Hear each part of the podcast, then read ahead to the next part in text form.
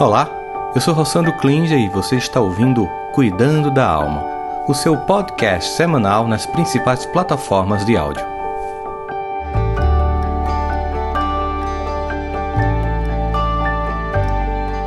Bom dia, minha gente. Bom domingo para vocês. Sejam todas bem-vindas, todos bem-vindos nesse domingo de manhã para quem está no horário de Brasília. Tem gente que está vendo fora. Vamos que vamos. Nosso Cuidando da Alma de hoje. É uma alegria. Vamos começar aqui o nosso Cuidando da Alma oficialmente, hoje, nesse domingo. Bom, gente, é normal que a qualidade de saúde mental das pessoas, a gente flutua, a gente não está sempre zen o tempo todo. Né? Ao longo da vida, a gente tem oscilações muito significativas. Sentir-se, por exemplo, mais triste em dias chuvosos, ou uma temperatura muito fria, mais recolhido, sentir angústia, dor após o fim do relacionamento, não concretização de um sonho, são flutuações completamente normais do que a gente chama de saúde mental. Quando enfrentamos essas dificuldades ou experimentamos um problema que excede a nossa capacidade de adaptação a ele, aí a gente pode desenvolver um transtorno mental. Quando aquilo que se apresenta para a gente é maior do que a nossa capacidade de resolver. O que implica dizer que a gente vai ter que tentar compensar isso, desenvolvendo a posteriori depois a competência de resolver aquilo que no primeiro momento a gente não estava pronto, que demandou para a gente uma tarefa que a gente dava, não estava pronto para resolver. Quando o frio foi maior do que o cobertor, nós temos que aumentar o cobertor. Seria mais ou menos essa metáfora que eu queria fazer para vocês. A saúde mental é, portanto, o resultado desse equilíbrio entre, por exemplo, estresse, vida financeira, os relacionamentos que a gente tem, a profissão que a gente exerce, vivenciado pelo indivíduo ou também com a sua capacidade de enfrentar a vida. As capacidades adaptativas, ou seja, como a gente tem competência para agir em torno dos problemas da vida, dos estresses da vida, eles são determinados por fatores que vão de, do biológico, do psicológico, do social e podem, obviamente, variar ao longo do tempo. A gente está com mais recursos, com menos recursos emocionais para enfrentar a vida. Alguns transtornos de saúde mental são causados por um número de fatores que estão de ordem, de ordem biológica, por exemplo. Às vezes, esse transtorno ele é um transtorno que você nasceu com ele. Esquizofrenia, por exemplo, é biológico, é muito genético. Mas a maioria dos distúrbios de saúde mental é causado por uma combinação de fatores. Essas combinações vão reduzir a nossa capacidade de adaptação e o indivíduo, então, ele tem dificuldade de enfrentar momentos difíceis da vida porque a capacidade de adaptação desse indivíduo não foi muito bem construída.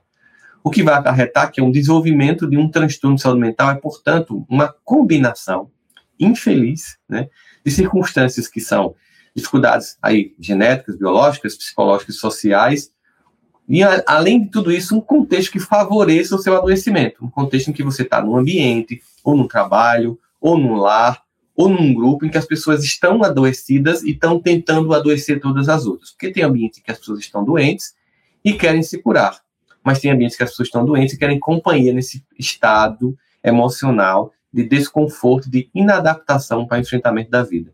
Isso vai aumentar o estresse da gente quando a gente está no ambiente desse jeito e vai reduzir a nossa capacidade de enfrentar a vida.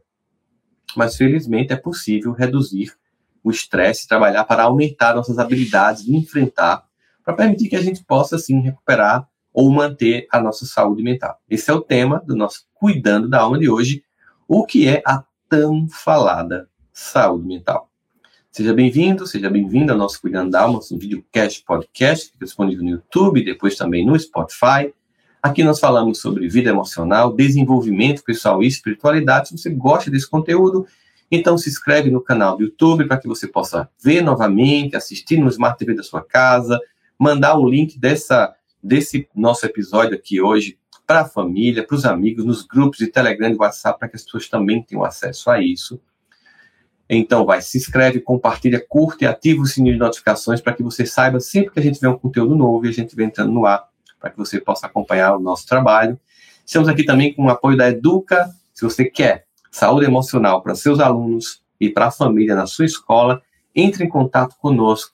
Nosso projeto é justamente desenvolver essas competências emocionais para que as pessoas possam viver uma experiência de vida muito mais produtiva. E a escola na infância e na adolescência, junto com a família, é o lugar onde a gente mais constrói toda essa saúde emocional. Entre em contato no WhatsApp 011 93266 7774 011 93266 7774 e eu estarei com toda a equipe, com, comigo e a equipe inteira na sua escola, para a gente construir essas competências. Mas vamos lá. É, segundo a Organização Mundial de Saúde, a saúde mental é um estado de bem-estar mental que nos permite lidar com os estressores da vida, realizar o nosso potencial, aprender a trabalhar, bem como também contribuir para uma vida na comunidade na qual a gente faz parte. Ela é parte integrante da saúde e do bem-estar, na qual dependemos também de outras questões, nossas habilidades individuais, também, também grupais, coletivas, para que a gente possa tomar decisões, formar os relacionamentos com, com as pessoas com as quais a gente convive e moldar o mundo onde a gente vive, ao mesmo tempo sendo moldado, obviamente, por ele.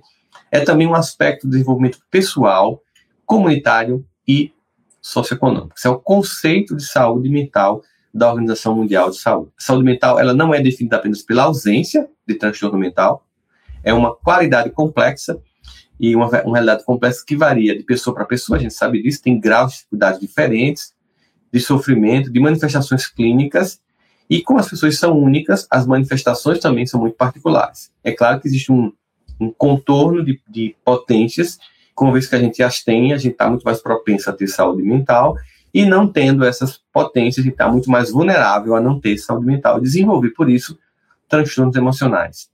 Mas é claro que existem determinismos para essa saúde mental. Né? Ao longo da nossa vida, múltiplos determinantes, que são dos individuais, sociais, estruturais, podem combinar para se proteger ou comprometer a nossa saúde mental. E aí a gente vai alterar a nossa posição nesse aspecto. Quando a gente tem mais recursos, a gente está muito mais capaz de enfrentar a vida, as dificuldades, as dores, as angústias, os traumas, os medos, as decepções. E quando a gente tem menos recursos, a gente fica muito mais vulnerável para esse enfrentamento, e quando isso acontece, se torna muito impactante para a nossa vida. De modo que a saúde mental engloba, por exemplo, um conjunto de pensamentos, de sentimentos, de experiências que compõem o que a gente chama de bem-estar mental, emocional e espiritual. A saúde mental é também afetada por vários fatores que são exclusivos, ou seja, de cada pessoa, pertence a cada um de nós, uma vez que a experiência de cada um de nós é muito única, é muito idiosincrática, é muito diferente. Mas certos fatores podem influenciar a saúde mental. Por exemplo, a saúde física. Tem um monte de pesquisas, fartas pesquisas, mostrando que a atividade física contribui muito para a saúde mental. Não é só para a autoestima, para a saúde mental. Escolher um, é, a, forma como a gente vive um ambiente de estudo ou de trabalho, também isso vai contribuir para ter ou não ter saúde mental, ou a gente até perder. A gente sabe que tem ambientes que são muito tóxicos de trabalhar e que neles a gente muito mais perde saúde mental do que ganha, mas a gente também tem que saber que esses ambientes influenciam suas fontes de apoio social, por exemplo, amigos que você tem, grupos religiosos dos quais você faz parte, organizações não governamentais, amigos de infância. Essa vida comunitária é muito importante. A sua família, seus amigos e outros relacionamentos, né, além de, de, de você aprofundar isso, a família continua sendo uma base muito importante para que você tenha ou não saúde mental. A forma como você experimenta a sua espiritualidade, sua religiosidade, seu contato com o sagrado, também tem muitas pesquisas que mostram que é um fator que contribui sim para a saúde mental. Experiências que podem também destruir sua saúde mental, por exemplo, ser vítima de preconceito, de discriminação, sofrer racismo, ou capacitismo, sexismo, homofobia, outras questões desse tipo, podem sim afetar a sua saúde mental. Traumas que você vivenciou ou que ainda está vivenciando, a sua idade, o seu sexo, a sua raça, a sua etnia, todo esse conjunto de variáveis, eles vão estar operando né, para que você tenha mais ou menos saúde mental. Acesso, por exemplo, a serviços ou fontes de apoio, por exemplo, renda, segurança familiar, moradia, emprego, é, ferramentas de lidar com emoções difíceis, que essa é a função, por exemplo, da Educa 21, é a construção dessas ferramentas desde a infância, capacitando alunos e familiares a construir a jornada da parentalidade e da maturidade emocional. Então, também sair desse estigma das barreiras que impedem de procurar ajuda quando a gente precisa, que tem muito isso comumente quando se trata de saúde mental, né? A exposição a circunstâncias sociais, econômicas, geopolíticas e ambientais que são difíceis. É claro, por exemplo, que quem está agora na, na Ucrânia não está com a saúde mental muito boa porque está vendo uma guerra, está vendo as pessoas morrerem, vendo o país em declínio. Até mesmo quem está na Rússia não está muito bem com isso. Ou seja, todo esse ambiente além do pessoal mais geopolítico global, ele vai influenciando.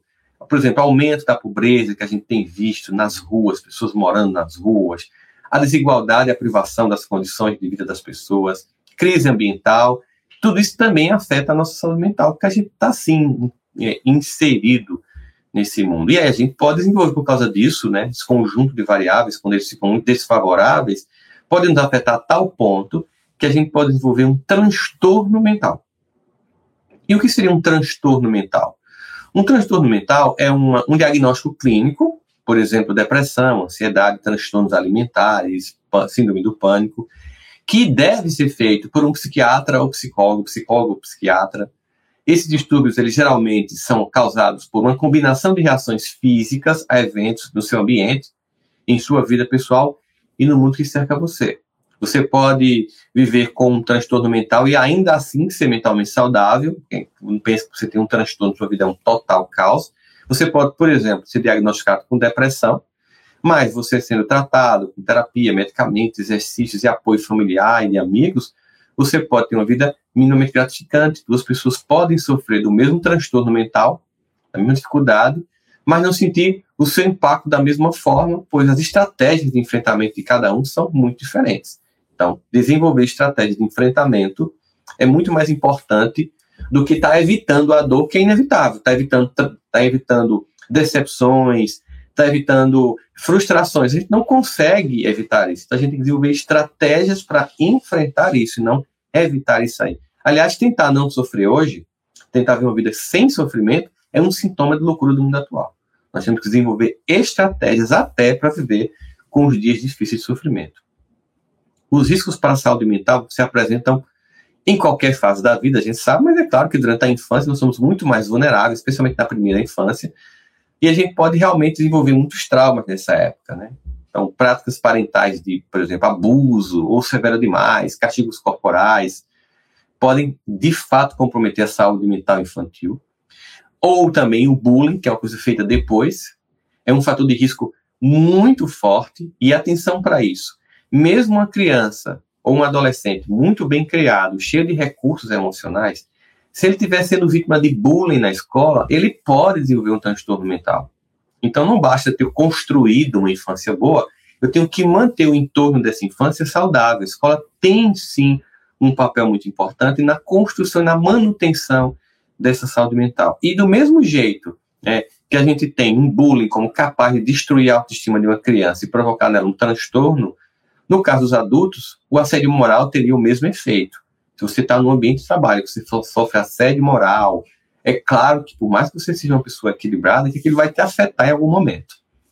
É por isso que a Organização Mundial de Saúde diz que não há saúde sem saúde mental. Nós não sabemos, ninguém está aqui nadando em felicidade, nós sabemos disso. Nossa saúde mental ela flutua constantemente, simplesmente porque depende de muitos fatores muitos deles que a gente não tem a menor capacidade de manusear, de dizer como vai ser. Eu não tenho como controlar o clima, a economia, os fatores socioeconômicos, por exemplo, recurso, moradia, atividades, os eventos, por exemplo, luto, separação, a quantidade de estresse que eu sou exposto no meu ambiente, seja no ambiente de trabalho violência urbana, fatores biológicos, genéticos, tudo isso, como falei para vocês antes, vão combinando e a nossa saúde mental pode, é claro, ser alterada por uma doença física ou psíquica e de forma também igual, a alteração pode desencadear pelo desenvolvimento de transtornos como depressão ou diferentes formas de ansiedade que a gente enfrenta dia a dia. Só para citar alguns exemplos que são mais frequentes que a gente costuma ver cotidianamente na vida das pessoas, síndrome de pânico, enfim, todas essas coisas que têm virado muito comum. Além disso, é, esses transtornos emocionais, eles ainda são muitas vezes um tabu para as pessoas, porque muita gente, infelizmente, considera que transtorno emocional é fraqueza, não uma doença real. Ah, isso é fraqueza, sabe? E na verdade isso é um transtorno, é uma doença, assim. Não custa de forma nenhuma lembrar para minha gente que passar por períodos em que você não se sente bem mentalmente não significa automaticamente que você tem um transtorno mental. Você pode simplesmente indicar que você está precisando cuidar melhor de você, desenvolver novos pontos de apoio, desabafar, saber lidar com seus desafios, pedir ajuda quando necessário. Minha gente, eu, eu acho que é muito comum as pessoas reservarem dinheiro, por exemplo, para tempos difíceis. Ah, não, de repente vem uma crise ou tem um problema de saúde, eu tenho essa reserva aqui, para quem pode, né? Esses recursos são para enfrentar dificuldades que são imprevistas. Mas na vida emocional a gente também precisa fazer a mesma coisa. A gente tem que poupar um conjunto de habilidades para quando algo imprevisível acontecer, a gente ter força de agir. Então as pessoas conseguem fazer isso na vida financeira, nem todo mundo, mas algumas pessoas fazem isso. Mas na vida emocional nós também temos que poupar, aqui fazendo uma metáfora, habilidades ou construir essas habilidades que às vezes a gente não vai usar agora, mas na frente vai se mostrar muito importante. É útil dedicar um momento para pensar sobre o suporte que você tem, as ferramentas que você tem à sua disposição, que você possa usar quando for preciso, de saber pedir ajuda e sentir melhor quando está passando por momentos difíceis e tem que aprender a usar esses recursos ou construir esses recursos. É claro que as estratégias de enfrentamento, elas incluem, por exemplo, é, elevar o humor, tornar a pessoa mais resiliente e aproveitar mais na vida. Isso é fundamental. Eu queria agora aqui elencar para vocês, entre os muitos aspectos que as ciências do comportamento utilizam para dizer que ajuda na construção da saúde mental ou ajuda quando nós enfrentamos um transtorno mental, seleciono aqui 10 itens que são comumente apontados como importantes essenciais para a nossa vida emocional.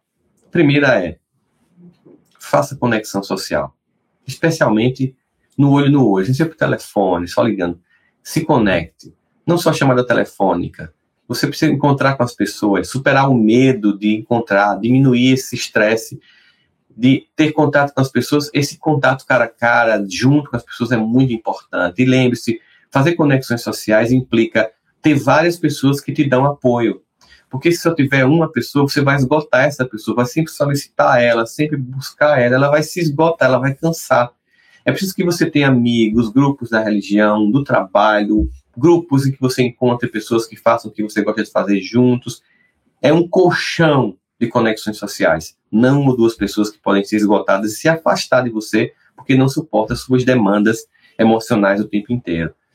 Outra, se mantenha ativo. Manter ativo é bom para o cérebro, também para o corpo, o exercício regular, todo mundo sabe, tem pesquisa sobre isso, ele tem um impacto muito grande na saúde mental e emocional, alivia estresse, melhora a memória, ajuda você a dormir melhor. Então, movimente-se, mesmo que seja uma coisa pequena no começo, mas não deixe de cuidar do seu corpo, porque é o mente sã, corpo sã e corpo sã, mente sã. Precisamos entender que é um, é um, um eixo de possibilidades emocionais que inclui também saúde física. Falar com alguém é um terceiro elemento muito importante. Falar com alguém que é amigável para você, uma interação social positiva, com alguém que se importa com você mesmo, de maneira que possa te acalmar, te ouvir com qualidade. Né? Lembrando sempre, não esgote apenas uma pessoa, fale e tenha contato com outras pessoas. Quando for necessário, você puder também ajuda profissional. Lembrando que as clínicas de psicologia nas universidades e faculdades públicas e privadas têm atendimento gratuito, você pode se inscrever. E tem alguns outros serviços que têm atendimento gratuito. Procure na sua cidade para que você possa ter acesso caso você precise.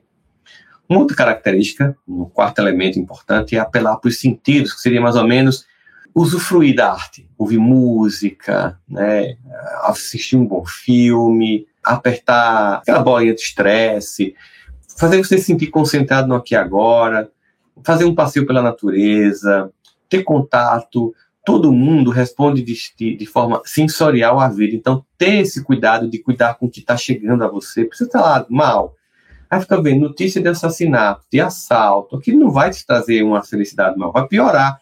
Aí tem gente que diz, não, mas eu preciso saber do que está acontecendo. A gente sabe que vivemos num país violento, que a gente tem que ter cuidado, ficar sabendo disso 24 horas, quem matou quem, quem. Isso não vai te ajudar, só vai piorar a tua percepção sensorial e aumentar teu medo. Uma outra coisa importante, um quinto elemento, é fazer práticas de relaxamento.